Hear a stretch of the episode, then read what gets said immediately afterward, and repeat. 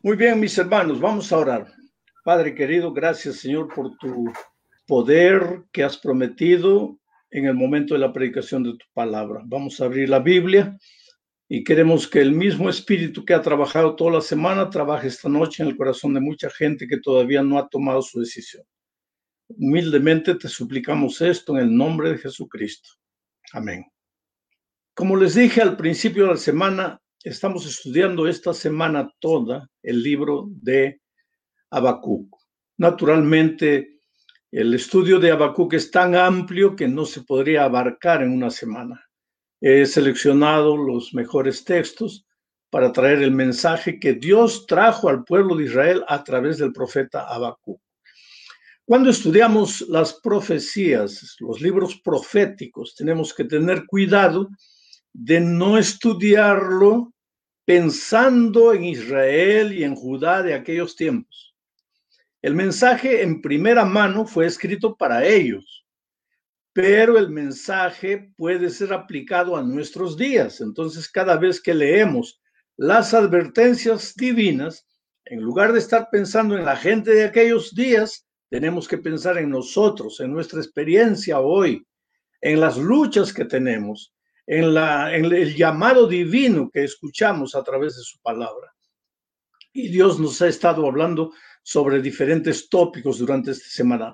Una de las cosas buenas de hacer evangelismo, así tomando un libro de la Biblia, es que el predicador no escoge lo que va a predicar. El predicador simplemente se somete a lo que está escrito.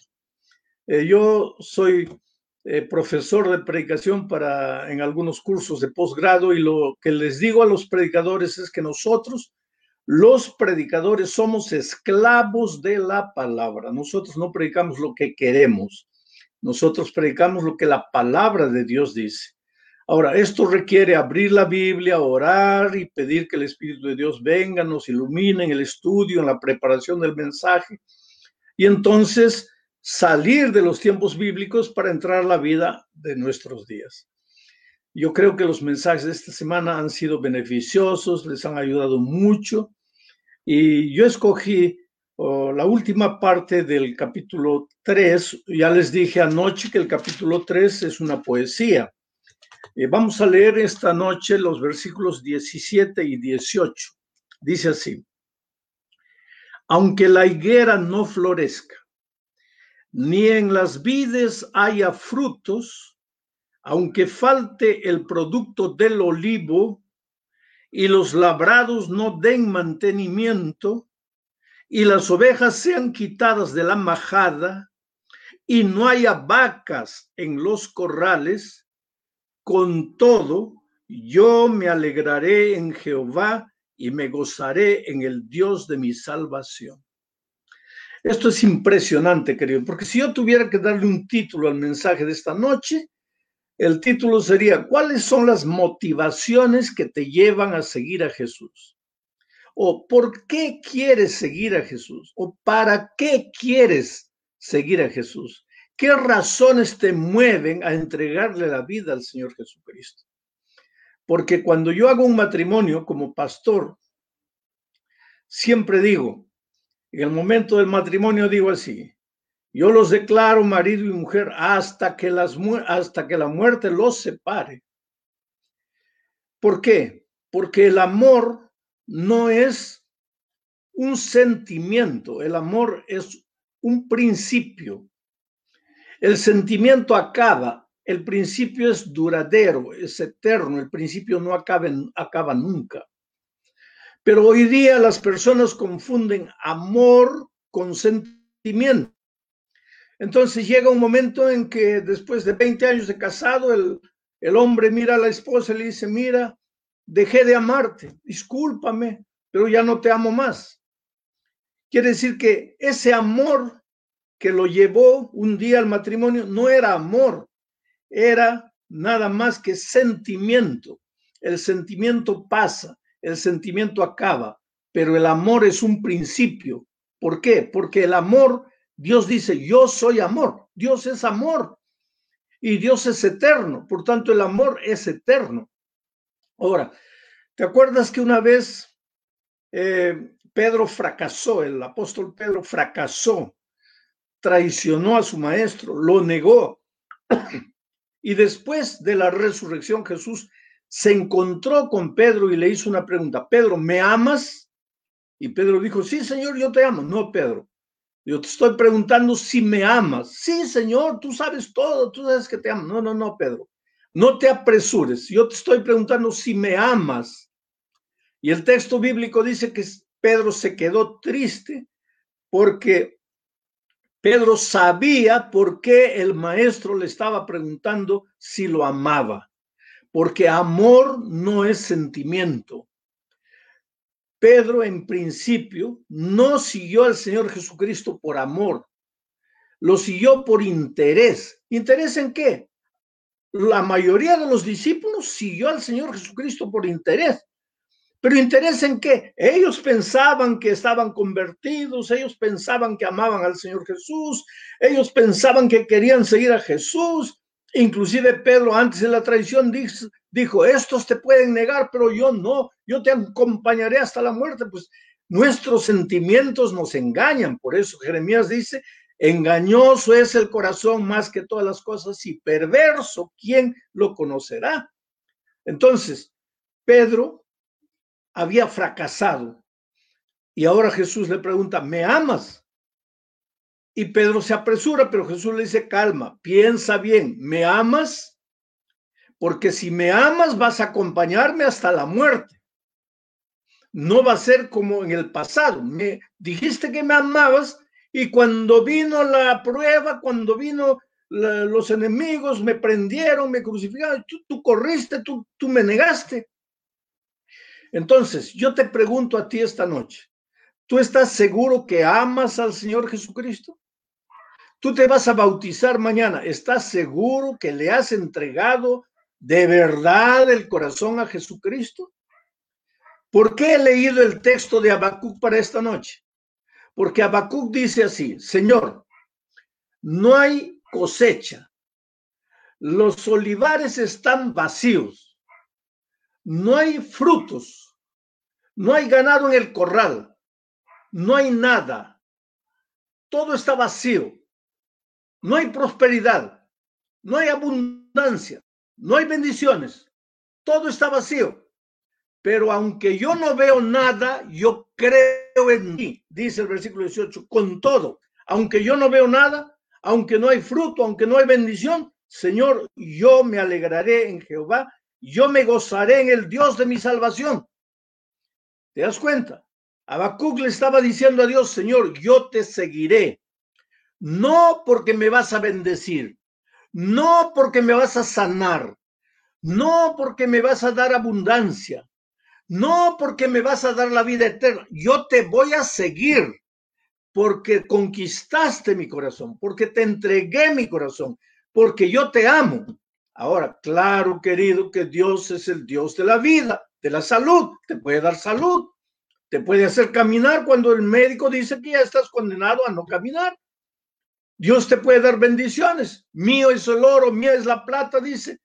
Si yo tuviera hambre, no te lo diría a ti.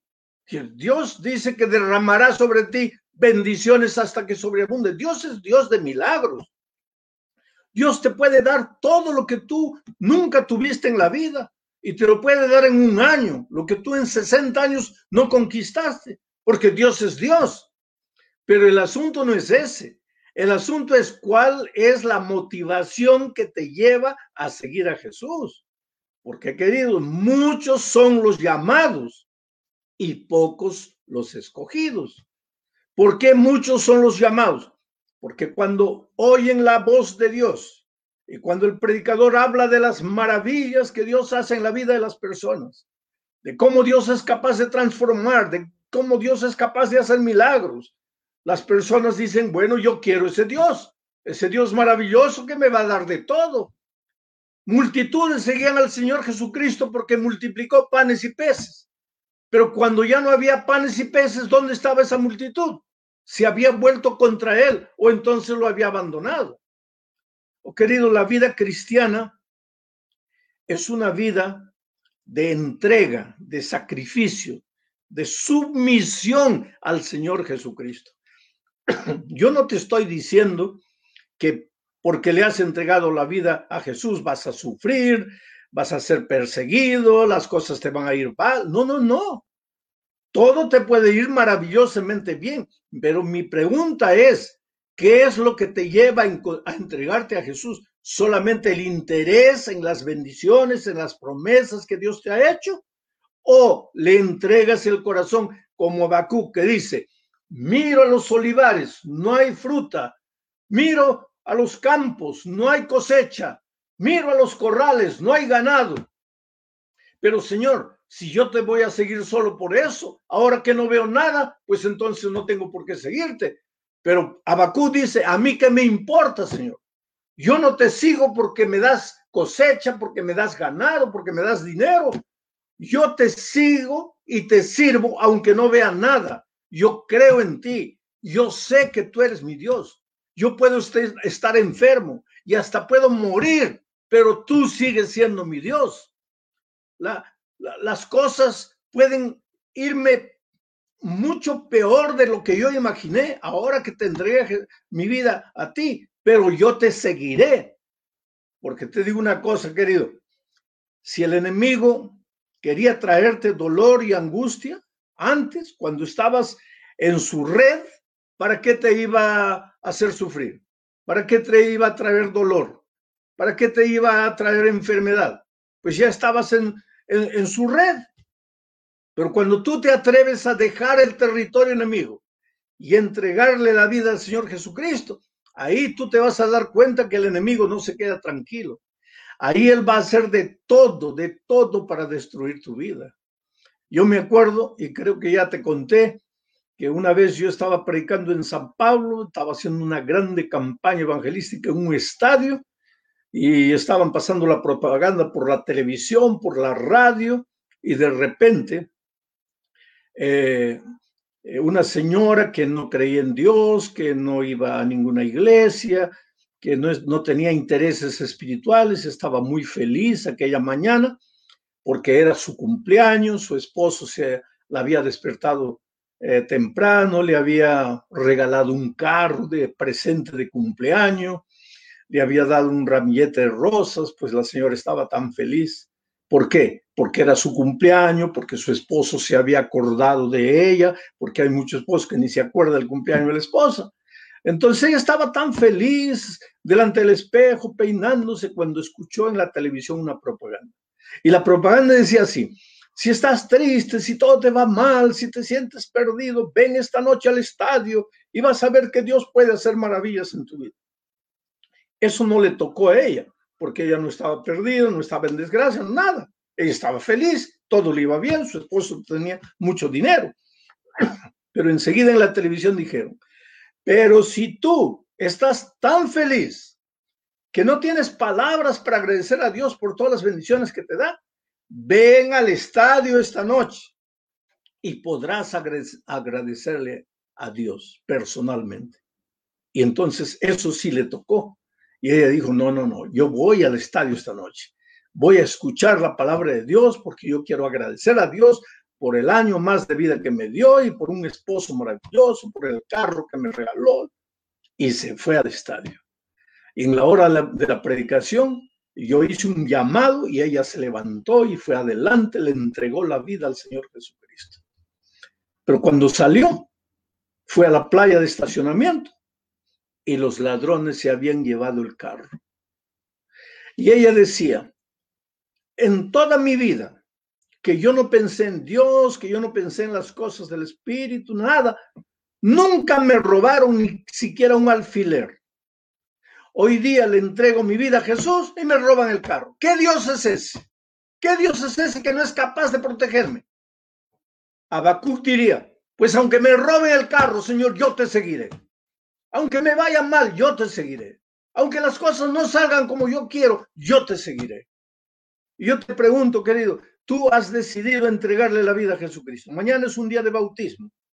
El Espíritu de Dios ha estado tocando tu corazón todas las noches, te ha estado llamando de una manera, de otra manera. Y muchos de ustedes han dicho sí, muchos de ustedes se han entregado, se han rendido a Jesús. Pero otros han endurecido su corazón, han dicho no mañana, no después de mañana, no el próximo mes. Pero yo te desafío, ¿cuál es la razón por la que quieres entregarte a Jesucristo? O tal vez te voy a hacer otra pregunta. ¿Cuál es la razón por la que no quieres entregarte al Señor Jesucristo? La Biblia dice, hoy es el día de buena nueva. Hoy es el día de salvación. Oh querido, tú eres precioso, Dios te ama. Un día tú saliste de las manos del Creador y nunca serás feliz mientras no te devuelvas al Señor Jesús. Tú le perteneces. Tú lejos de Jesús puedes hacer lo que quieras. Tú puedes encontrar dinero, poder, fama, gloria, lo que tú quieras, pero nunca vas a ser feliz, porque si saliste de las manos de Dios, solo serás completo cuando te devuelvas a Él. Ahora, ¿tú crees que Jesús no conoce tu vida? Él sabe quién eres, Él sabe cómo te llamas, Él sabe las luchas que tú tienes en tu corazón, las luchas que tú enfrentas. Él sabe las dudas que tú tienes, las angustias que se apoderan de tu alma.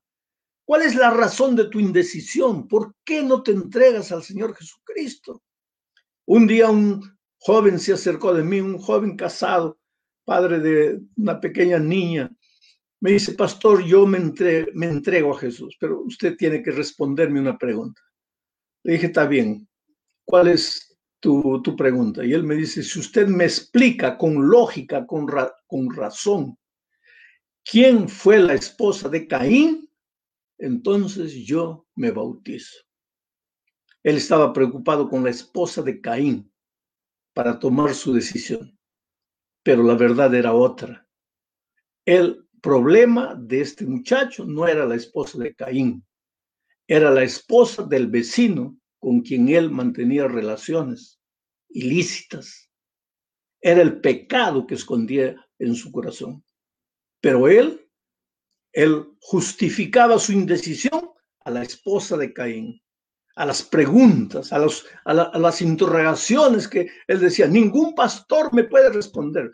Tú no necesitas que se te responda preguntas, querido. Tú necesitas de Jesucristo. Tú necesitas romper con el enemigo, con el diablo.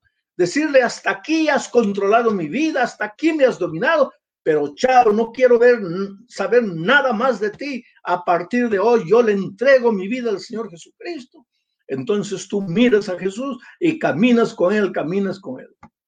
Volvamos a Pedro. Pedro le dijo tres veces al Señor Jesús, yo te amo.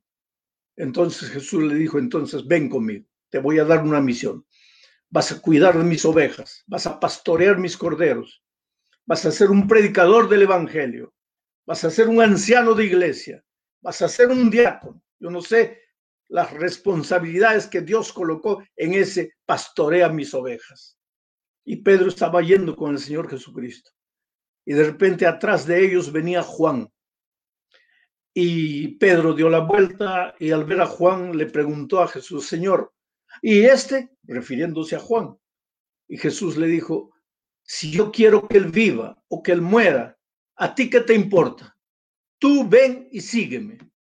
Y con eso Dios estableció otro principio, otro principio que tenemos que tener en cuenta cuando empezamos a inventar disculpas para no entregarnos a Jesús. Mucha gente dice, pastor, yo me entregaría, pero es que veo mucha incoherencia en la iglesia. Pero es que yo veo muchos hermanos que predican bonito, hablan bonito en la iglesia, se portan como angelitos en la iglesia, pero cuando salen de la iglesia viven toda una vida completamente diferente. El mal testimonio de ellos me impide que yo me entregue. Oh querido, si tú has visto el mal testimonio de un cristiano, ese no puede ser impedimento para que te entregues a Jesús. Esa tiene que ser una razón para que te entregues a Jesús. Pues tú entra a la iglesia, forma parte del pueblo de Dios y que tu vida sea una inspiración para que otros no sean como aquel hermano que da un mal testimonio. Tú entra y da un buen testimonio. Y si Jesús estuviera presente, te diría, bueno, si yo quiero que el otro viva o que muera, ¿a ti qué te importa? Tú sígueme, tú ven conmigo. grandiosa la, palabra de, de. Oh Señor, yo te seguiré, no por interés, no porque quiero que me bendigas.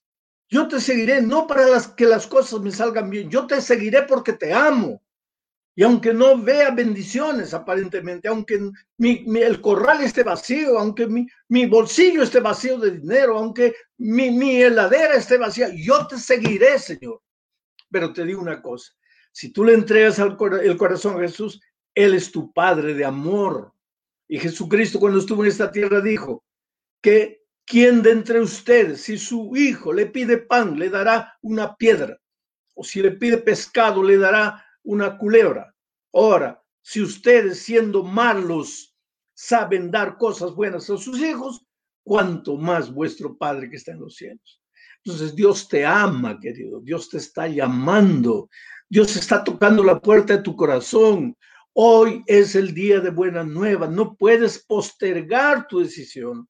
Bautízate mañana. En este momento expresa tu decisión de seguir al Señor Jesucristo. Yo tengo en mis manos la historia de María del Carmen.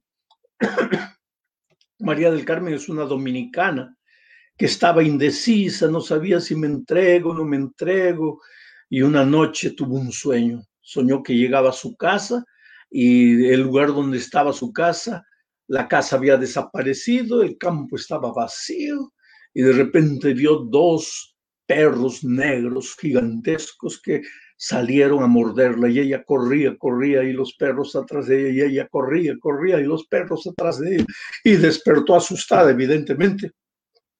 Había tenido una pesadilla. Al día siguiente llamó a su amiga, una hermana de la iglesia, que estaba estudiando la Biblia con ella, y le dijo, mira, he soñado esto. Y, Jesús, y la hermana le dijo, mira, yo creo que Jesús te ha dicho que la vida a través de ese sueño que la vida cristiana no es fácil, que así como esos perros negros te seguían, el enemigo te va a seguir, te va a perseguir, va a hacer de todo para desanimarte. Y parece que tú estás cayendo en lo que el enemigo quiere, porque tú no tomas tu decisión. Y en ese momento el Espíritu de Dios tocó el corazón de María del Carmen y ella se decidió y se bautizó Oh querido, ¿qué estás esperando tú? ¿Tener un sueño donde dos perros negros se quieran morder? ¿Qué estás esperando? El Señor Jesús te está llamando. Tal vez en esta tierra yo nunca pueda verte personalmente, nunca pueda darte un abrazo personalmente, pero yo quisiera verte en el reino de los cielos. Nunca te olvides que Dios te ama, que Dios puede limpiar tu pasado, que Dios puede hacerte nuevo, que no hay nada que tú no puedas vencer si clamas al poder de Dios. El cigarro, la bebida, la droga, una vida promiscua, cualquier cosa puede ser echada a la basura en el nombre de Jesucristo. Yo estaba predicando un día en el estadio, en un coliseo cerrado en Belén do Pará, en el Brasil, cuando yo estaba diciendo, tú puedes abandonar cualquier vicio y un viejito de un un grito y todos lo miraron y él sacó del bolsillo una cajetilla de cigarros y lo tiró al suelo y comenzó a pisotear la cajetilla. Y dice, tengo vergüenza, como una cajetilla de cigarros me puede esclavizar. Y después de la reunión él me contó que durante 50, más de 50 años había sido un pobre esclavo del cigarro. Pero me dice, yo creo en el Señor Jesucristo y en el nombre del Señor Jesucristo yo me propongo nunca más volver a fumar. Y al día siguiente él volvió a la reunión. Y yo le pregunté, el, hermano que ayer pisó la cajetilla, ¿está ahí? Y él levantó la mano. Y le dije, ¿y ahí? ¿Cómo te fue? Y él, feliz de la vida, levantó las manos al cielo. Dice, en el nombre de Jesús, soy victorioso. Después de más de 50 años he pasado un día sin fumar. Y ese será el, el primero de muchos días, le dije y al final de la semana ese hombre se bautizó. Años después lo encontré de nuevo. Ya no fumaba. Definitivamente había dejado todo. Su vida era una vida nueva. Porque cuando tú te entregas al Señor Jesucristo, Él hace por ti lo que tú no eres capaz de, de hacer por ti mismo. Confía en el Señor. En este momento voy a hacer una oración, pero antes de la oración yo te pido, expresa tu decisión de entregarte al Señor Jesucristo. Dile tu decisión a tu pastor, al amigo que está a tu lado, al amigo que te invitó para que mires el programa. Expresa tu deseo a través del, del internet, escribe ahí en la dirección que está apareciendo, escribe tu decisión y prepárate para el bautismo, porque el bautismo es el sellamiento de tu pacto de amor con Cristo. Es decirle, cuando entras al tanque del bautismo y eres sumergido en el agua, le estás diciendo, Señor, yo me entrego a ti, yo desaparezco, pero quiero nacer en ti para caminar contigo de victoria en victoria. Entonces, mientras estoy orando, toma tu decisión ahí donde estás. Oh Padre amado, extiende tu mano maravillosa y toca la vida, especialmente de las personas que han estado luchando a lo largo de la semana para tomar su decisión, de las personas que en este momento están decidiendo, Señor, están escuchando tu voz, tu espíritu los está sacudiendo, que decidan, Señor, seguirte, que decidan vivir contigo por toda la eternidad. Ahora, en este momento, Señor, haz maravillas en la vida de todas esas personas, en el nombre de Jesucristo. Amén.